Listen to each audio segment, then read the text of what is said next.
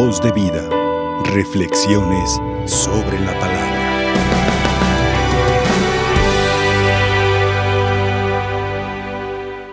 El profeta Jeremías.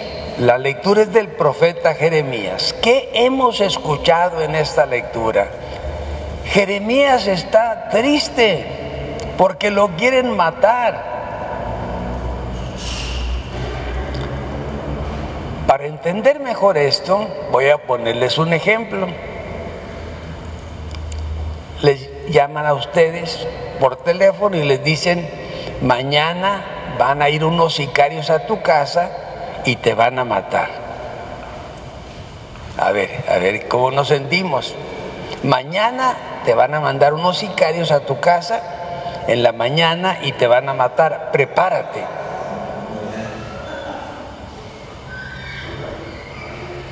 Esa persona moriría de miedo esa noche, no amanecería al día siguiente. Buscaría la protección de la policía, movería a todo el mundo, se metería abajo de la cama, no sé. Imagínense cómo se sentía el profeta Jeremías cuando le declaran que lo van a matar. Y lo van a matar porque porque él representa la ley de Dios. Y la gente mala, pues, no quiere escuchar la ley de Dios, quieren hacer lo que les da la gana. No les importa lo que Dios piense. Ah, mucho gusto. ¿eh? Táquense por allá. Para entender al profeta Jeremías necesitamos ponernos en su lugar, o como dicen en otros lugares, meternos en sus zapatos. Qué difícil ha de haber sido. Él está triste porque no quieren obedecer la ley de Dios. Él dice, se va a acabar el profetismo y se va a acabar el cumplimiento de la ley de Dios. Está muy triste. ¿eh? Y luego lo peor de todo es que Él los está defendiendo ante Dios. Él está intercediendo por el pueblo ante Dios. ¿eh? Y los jefes lo quieren matar. Por eso dicen que Jeremías es un ejemplo del siervo sufriente. ¿Cuál es el siervo sufriente? Pues lo, dicen que el siervo sufriente pues es Jesucristo. Aquí en el profeta aparece el siervo sufriente de Yahvé en el Antiguo Testamento. Se aplica muy bien al sufrimiento de Jesús.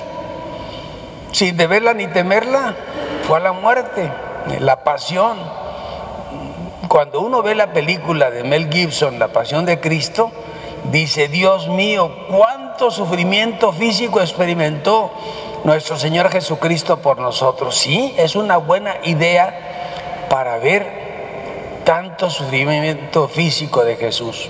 Sufrimiento físico, ¿eh? No, no está hablando de cómo se siente su corazón.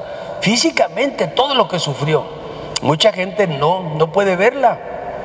¿eh? No puede, no aguanta tanto dolor. Bueno, ese fue el dolor físico. Ya desde el profeta Jeremías dice, Jeremías es figura de Cristo, ¿eh? el siervo sufriente de Yahvé es figura de Cristo, en este caso Jeremías. En Jerusalén, una vez le pregunté yo a un judío, íbamos viajando juntos, y le dije, oiga, usted como judío, era un muchacho, por cierto, no era una persona adulta, era un muchacho. ¿Cuáles son los lugares más importantes para los judíos en Tierra Santa, en Israel? Dijo dos. Masada, que es allá arriba, los que les ha tocado ir, está mero arriba. Masada es célebre porque cuando venían los romanos atacando a los judíos, ellos en vez de entregarse decidieron quitarse la vida, se suicidaron. Entonces son vistos como héroes nacionales que lejos de dejarse caer en manos del enemigo, deciden quitarse la vida. Entonces Masada dijo, y el otro lugar es el muro de los lamentos. El muro de los lamentos. En inglés se dice Western Wall pero en español decimos el muro de los lamentos. Es una pared, es todo lo que quedó del templo de Jerusalén. El templo de Jerusalén era el, orgullo del pueblo judío. Y se rebelaron los judíos contra los romanos y llegó Tito y con todos los soldados romanos y destruyeron el templo.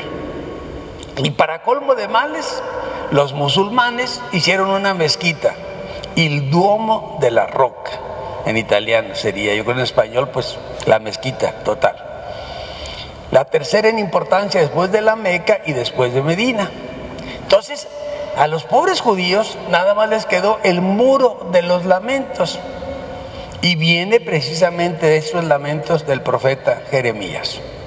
Bueno, basta, basta. Suficiente. ¿Qué podemos aprender nosotros? Podemos aprender del profeta Isaías que cuando él estaba sufriendo hizo su oración con mucha confianza en Dios. Sabía que Dios, aunque estaba él en peligro de muerte, Dios lo iba a sacar adelante. Y si lo mataban, él iba a resucitar. ¿eh? Porque así nuestra confianza en Dios.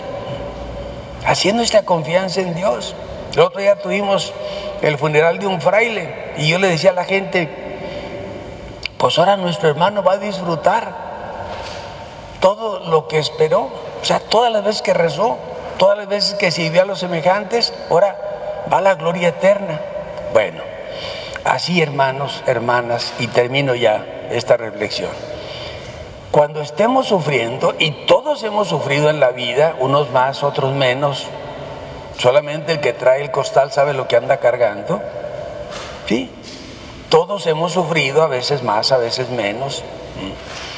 Que sepamos que en todo ese sufrimiento nos podemos tomar dos actitudes. Una es la de renegar y porque a mí, que si yo voy a misa todos los días y porque a mí, que podemos renegar o podemos decir, uno, mis sufrimientos con los sufrimientos de la pasión de Cristo.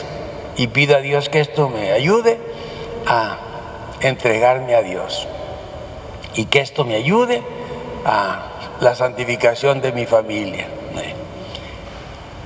No sacarle la vuelta al sufrimiento, más bien unirlo a la pasión de Cristo, sabiendo que al final Siempre el Señor está con nosotros. Voz de vida. Reflexiones sobre la palabra.